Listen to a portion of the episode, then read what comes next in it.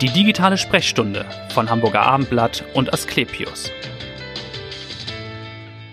Viele haben Rücken, liebe Hörer, aber manche haben auch Knie, also gar nicht so wenige. Vier bis fünf Prozent der Deutschen leiden an Kniegelenksarthrose, einer entzündlichen Verschleißerscheinung wie man da helfen kann und welche schonende und innovative Therapie es jetzt gibt. Darüber möchte ich heute sprechen. Mein Name ist Vanessa Seifert und ich freue mich auf Dr. Oliver Nato. Er ist leitender Oberarzt an der Klinik für diagnostische und interventionelle Radiologie und Neuroradiologie am Asklepios Klinikum in Harburg. Herzlich willkommen. Ja, vielen Dank für die Einladung. Herr Dr. Nato, Kniegelenksarthrose, ich habe es gerade schon gesagt, es ist eine der, es ist die häufigste Form der Arthrose. Was genau passiert da? Genau, das ist ja statisch bedingt. Wir laufen ja auf den zwei Beinen und es ist so, dass äh, mit dem Alter natürlich wie jedes Bauteil am Körper auch der Verschleiß eintritt. Ähm, kann man sich so vorstellen, man hat ja einen Knorpelbelag auf dem Knochen und dieser wird mit der Zeit durch Schädigungen, die man erfährt über das Leben hinweg, also Knorpelschäden, bedingt durch Meniskusschäden zum Beispiel, entstehen dann da äh, Schleifspuren oder dann reibt sich der Knorpel ab und schlussendlich ist dann nur noch Knochen auf Knochen. Und das ist natürlich die Endform der Kniegelenksarthrose oder der Arthrose allgemein. Und das klingt schon schmerzhaft und ist auch so, oder? Genau, ja. das ist dann schmerzhaft. Ähm, man kann sich das so vorstellen, dass ähm, es sehr langsam fortschreitender Prozess ist, der auch nicht wieder umkehrbar ist, mhm. ähm, dass sich dort ähm, Entzündungsreaktionen permanent darstellen oder zeigen im Kniegelenk und damit einhergehend auch eine Neueinsprossung von Gefäßen. Und diese Gefäße, die da einsprießen in die Gelenkkapsel, so, bringen auch noch Nervenenden mit sich.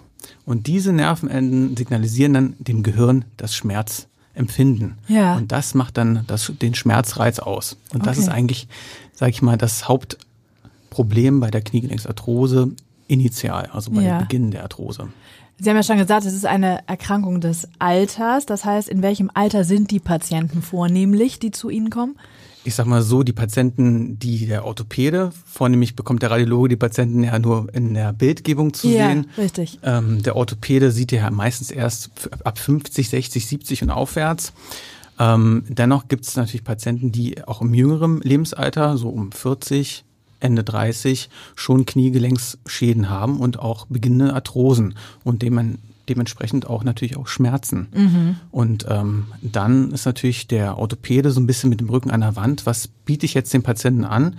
Da gibt es etablierte Behandlungsschemata oder Behandlungsverfahren. Man hätte erstmal gesagt, Physiotherapie womöglich, ne? Schmerzmittel. Genau, völlig korrekt. Das sind so die ähm, bei beginnender Arthrose die ja. ähm, probaten Mittel, die man da anwendet. Und wenn natürlich das Schmerzsyndrom an sich im Kniegelenk nicht mehr zu handeln ist, aufgrund der Patient möchte vielleicht keine Schmerzmedikamente nehmen oder nicht so viele. Oder wenn es halt chronische Schmerzen sind, gewöhnt der Körper sich auch an die Schmerzen. Mhm. Dann muss man halt immer mehr Medikamente nehmen ja. oder die Medikamente helfen nicht. Richtig. Und, und dann ja. ist der Orthopäde so ein bisschen ratlos, was biete ich jetzt noch an bei beginnenden Arthrosen oder wie sagen milde bis moderate Arthrosen. Ja. Und da kommt, kommt das neue Verfahren, über das wir noch sprechen wollen. Aber ganz kurz noch, wenn diese jüngeren Patienten kommen, haben die ein gewisses Risikoprofil, haben die einen falschen Sport gemacht? Jetzt mal, spielt das eine Rolle, wenn man, weiß ich nicht, Tennis, Handball oder was oft als so, ja, Genau, also stark belastende Sportarten. Man, der bekannteste ist ja sicherlich ja der Boris Becker ja, mit richtig. seinem Gelenkverschleiß. Richtig. Ähm, natürlich sind die Tennissportarten oder diese Start-Stopp-Spiele, mhm. Fußball, Squash, Tennis ähm, prädestiniert für auch Gelenk, erhöhten Gelenkverschleiß. Natürlich ist natürlich auch der, der Lebenswandel beziehungsweise auch einige ähm, ja, Faktoren, die einhergehen mit Übergewicht, Okay, das ist natürlich auch eine Belastung der Gelenke, genau, ne, wenn das Gewicht einfach zu hoch ist. Wenn das Gewicht zu hoch ist oder auch natürlich, wenn es aufgrund einer, ja, einer natürlichen Bauweise, bei O-Beinen zum Beispiel, hat man natürlich auch eine einseitige Belastung der Kniegelenke. Mhm. Da kann es natürlich auch dazu führen. Oder wenn man halt als junger sportlicher Mensch ähm, auch Verletzungen erlitten hat am Kniegelenk. Das ja. bedingt natürlich auch einen, eine, einen schnell, ja, schnelleren Verschleiß des Gelenkes. Mhm. Ja. Jetzt könnte man sagen, äh, Gelenkersatz wäre dann Ultima Ratio. Oder wenn jetzt die Medikamente nicht mehr greifen, wenn Physiotherapie sowieso nicht mehr ausreichend hilft. Das wäre im Grunde die letzte Ausfahrt dann erstmal. Genau, das wäre die letzte Konsequenz. Ähm, dazwischen kommt sicherlich nochmal eine Gelenkspiegelung, um eventuelle Gef ja, Gelenk Schäden zu revidieren oder Ja. zu auszumerzen. Äh, und ähm, bei jungen Patienten ist natürlich ein Kniegelenksersatz nicht so schön, weil Nee. wir wissen, dass die Kniegelenkersatzprodukte noch nicht so lange halten, wie wir uns das gerne vorstellen. Das heißt, wie ist die Dauer da, ne? So 10, 15 Jahre? 10, 15 Jahre etwa, genau. Ja. Das ist so das Maximum. Wenn man natürlich sagt, okay, ich bin jetzt 42 und habe nur noch 10 bis 15 Jahre mit der Prothese, bin aber aktiv. Das bedingt natürlich natürlich auch einen erhöhten Verschleiß der Prothese. Diese wiederum, ja, Ja. richtig, genau. Also will man ein anderes Verfahren möglichst einsetzen und da gibt es jetzt eine Möglichkeit, die Kniegelenksarterienembolisation, wenn ich das richtig gesagt habe, ist ein minimalinvasiver Eingriff, korrekt? Völlig korrekt. Können Sie mal genau erklären, wie das funktioniert? Im Prinzip ist das, ähm, falls man das kennt vom Katheterlabor, man Ja. liegt da auf einem, ja, einem, einem Tisch ähm, bei vollem Bewusstsein. Man ähm, geht dort über die Leiste in die Hauptschlagader des Oberschenkels hinein. Die Leiste wird da vorher örtlich betäubt, wie beim Zahnarzt. Und ähm, da geht man mit kleinen Kathetern, die um einen Millimeter im Durchmesser sind, in das Gefäß hinein und sucht dann die veränderten Gefäße am Kniegelenk, an den Kniegelenksarterien. Das kann man Ja. auch bildlich darstellen mit Röntgendurchleuchtung und Kontrastmittelgabe.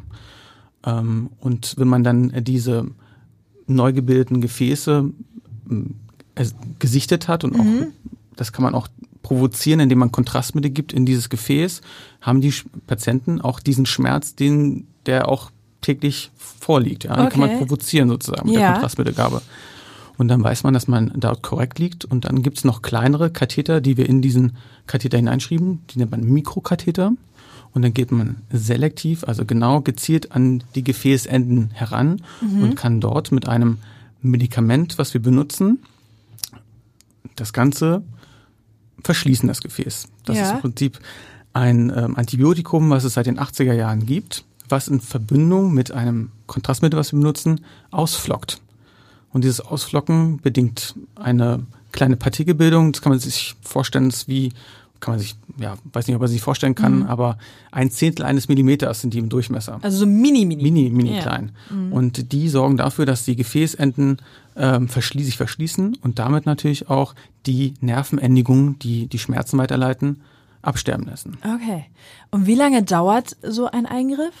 Ähm, mit allem ist das natürlich immer so Vorbereitung, Ja. Nachbereitung, aber der eigentliche Eingriff geht von 20 Minuten bis maximal eine Dreiviertelstunde. Mhm. Das ist ein sehr guter und schneller Eingriff. Und bleibt der Patient danach noch zur Beobachtung oder kann der eigentlich gleich schon wieder nach Hause? Wir haben das bei uns so geregelt, dass der Patient hat ja ein kleines Löchlein in Mhm. seiner Leiste, äh, bekommt dann einen Druckverband für sechs Stunden und kann dann am Folgetag, nachdem wir dann nochmal den Patienten angeguckt haben, nach Hause, wenn das alles okay ist. Okay. Und ähm, wir sagen dann meistens noch, dass äh, die Patienten zwei Tage lang sich nicht sportlich betätigen sollen, damit es einfach abheilt. Ja. Und dann, äh, genau. Geht es wieder los? Geht's wie viele, los. wie oft machen Sie diesen Eingriff in Harburg zum Beispiel? Ja, wir haben jetzt natürlich erstmal angefangen damit und ähm, Seit wann also machen Sie, bieten Sie das seit an? Ende letzten Jahres, also seit Oktober letzten Jahres. also relativ neues Verfahren tatsächlich im Portfolio? Genau, neues Verfahren. Und äh, wir haben jetzt so um die 10, 12 Patienten schon behandelt. Okay. Und Ja. das sind dann vornehmlich jüngere Patienten tatsächlich. Korrekt, Mhm. korrekt.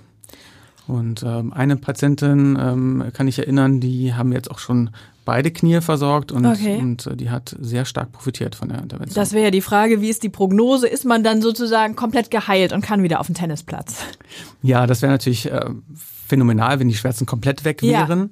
Ähm, wir möchten natürlich eine ja, Schmerzlinderung, das ist das Ziel und das ist auch Mhm. das, was man versprechen kann, dass es, wenn es funktioniert hat, die Intervention, dass eine Schmerzlinderung sich einstellt. Ja. Genau, und ähm, die hält dann bis zu vier Jahre laut Studienlage. Okay, genau, das wäre die nächste Frage gewesen. Kommt man dann in vier Jahren wieder, weil der Schmerz wieder stärker wird? Also man kann das natürlich so machen, wenn, wenn der Patient merkt oder die Patientin merkt, dass es wieder anfängt, kann man jederzeit diese Intervention wiederholen. Und ähm, auch an derselben Stelle, es wird auch nicht nachträglich äh, für weitere Operationen ähm, angesehen. Und ähm, dann kann man das wiederholen und hat dann hoffentlich auch wieder einen ähnlichen Effekt für einen längeren Zeitraum, Okay. um eine etwaige Knieprothese rauszuzögern. Genau. Aber das im Moment ist die Studienlage, eben weil es ein relativ neues Verfahren auch ist, dass man erstmal sagt, man überblickt vier Jahre. So ist erstmal der Durchschnitt, die durchschnittliche Dauer der Schmerzlinderung. Korrekt, genau. Also man hat ähm, 2013 damit angefangen in Japan in der Tat. Mhm. Und 2015 wurden dann diese Studien ähm, präsentiert.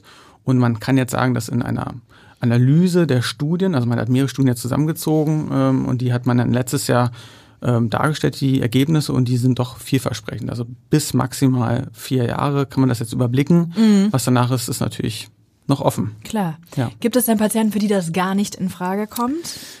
Ja, ähm, ist so die Diskussion, sage ich mal. Ähm, wir gucken natürlich, dass wir mit den in enger Kooperation mit den Orthopäden und Unfallchirurgen ja. In unserer Abteilung und in unserer Klinik, das geht das in das MVZ Nord und die haben eine Kniegelenkssprechstunde ja. beim Professor Reising geleitet und ähm, Herrn von Gardo und die selektieren die Patienten vor. Mhm. Und dann besprechen wir das Ganze nochmal mit Bildgebung und sagen, okay, haben dann ein MRT noch vorliegen, die Klinik passt und dann können wir das durchführen. Ja. Wenn aber der Verschleiß zu groß ist, mhm. dann ist natürlich auch die Wahrscheinlichkeit, dass die Schmerzlinderung, die wir natürlich erhoffen, geringer ausfällt. Okay. Mhm. Also die Prognose muss schon im Grunde vielversprechend sein. Das müssen Sie vorher äh, interdisziplinär im Grunde geklärt haben. genau, das, das, klären wir. Und mhm. wie gesagt, wir können halt nicht die schon deutlich verschlissenen äh, Gelenke anbieten zu embolisieren, sondern ja. das sind die milden und moderaten Verschleißerscheinungen. Okay, gut. Aber dann, wenn jemand das sozusagen erfolgreich überstanden hat, kann er durchaus mit weniger Schmerzen wieder aktiver am Leben teilnehmen auch. Das ist das Ziel, genau. Das sind meistens die chronischen Schmerzen, die dann die Lebensqualität herabsenken ja. und die wollen wir lindern und hoffentlich gelingt das. Und wenn das gelingt, ähm, sind die Patienten dann auch wieder aktiver, können auch ja. wieder ihren Job nachgehen, üblicherweise. Das sind da halt so die Dinge, die uns eigentlich ähm, glücklich machen, auch interessieren. Richtig. Also die Lebensqualität wieder verbessern und den Alltag wieder ermöglichen. Das ja. ist im Grunde das Ziel. Vielleicht zu Ihnen persönlich jetzt nochmal zum Schluss. Warum sind Sie Arzt geworden? Warum Radiologe? Ja, das ist eine sehr interessante Frage. ähm, wie vielleicht auch schon einige hier erzählt haben, ist natürlich die Naturwissenschaften in der Schule immer so der Reiz da gewesen. Mhm. Ähm, eigentlich wollte ich ähm, Ingenieur werden, okay. fand das dann aber doch zu trocken, weil ich gerne mit Menschen interagiere. Ja. Und ähm, habe dann, dann ähm, in der Schule noch ein Praktikum gemacht in einem kleinen Haus in der Chirurgie und mhm. fand das so faszinierend, dass man handwerklich Menschen wirklich helfen kann. Und das hat mich dann im Nachhinein so geprägt, dass ich gesagt habe, okay, ich will Medizin studieren und ähm, bin ein bisschen familiär vorgeprägt, muss ich leider sagen. das sind auch viele, die hier sind, haben eine genetische Disposition. Ja, auf jeden Fall. Und ähm, ja, in der Radiologie. Ich, Aber Ihre Eltern sind auch Radiologen? Nein. Ähm, mein Vater ist Radiologe. Okay, ja. also da dann schon, auch, dann die, schon, auch genau. dasselbe Fachgebiet. Ich äh, gesagt, ja, das ist dann dann so geblieben bei mhm. bei der Sache, weil man ich habe gesehen, okay, die Radiologie ist nicht nur Bilder gucken, sondern ja, man das kann ist ja auch, das Klischee, ne? Mit das ist wirklich das Klischee, ja. ja. Also man sitzt in dunklen Kämmern, meistens im Keller, es, es riecht nach irgendwelchen Chemikalien von dem Wickeln der alten Filme, was natürlich auch gar nicht mehr natürlich der Fall nicht mehr ist. so ist, aber genau. Mhm. Und ähm, und dann ähm, war für mich klar, ich möchte interventioneller Radiologe werden, hauptsächlich und habe das dann auch stets verfolgt über meine Karriere hinweg und ähm, mhm bin eigentlich äh, super happy mit dem, wie ich das gemacht habe und dass wir auch minimalinvasiv Patienten ja. wirklich helfen können. Das haben wir jetzt gehört, das klingt auch sehr gut. Und nochmal letzte Frage, was tun Sie, wenn Sie nicht in der Klinik sind? Ja, ähm, wenn wir mal Zeit haben, äh, sind wir gerne mit meiner, bin ich gerne mit meiner Partnerin unterwegs. Wir wandern gern, ja. betätigen uns sportlich. Ich bin früher viel Rennrad gefahren, habe auch an dem Triathlon hier in Hamburg ah, einige okay. Male teilgenommen. Mhm. Ähm, das ist natürlich ein bisschen in den Hintergrund gerückt. Dieses Jahr nicht. Dieses Jahr auf keinen Fall. Ähm, Nächstes Jahr vielleicht. ja, mal schauen, genau so. Das ja, also viel Sport. Viel Sport, ähm, Ausgleich zur Arbeit auch natürlich. Wohnen Sie auch südlich der Elbe? In ha ja. Naja, nee. nee, nee, nördlich der Elbe, genau. Tatsächlich, sind, ja. pendeln ja doch viele. Dann genau, azyklisch. Mhm, das geht auch immer ganz gut. Ja. Ich danke für Ihren Besuch und dass Sie so wunderbar aufgeklärt haben über dieses innovative Verfahren, das sicherlich viele interessiert. Und hören Sie gern wieder rein in die nächste digitale Sprechstunde. Vielen Dank. Dankeschön. Dankeschön.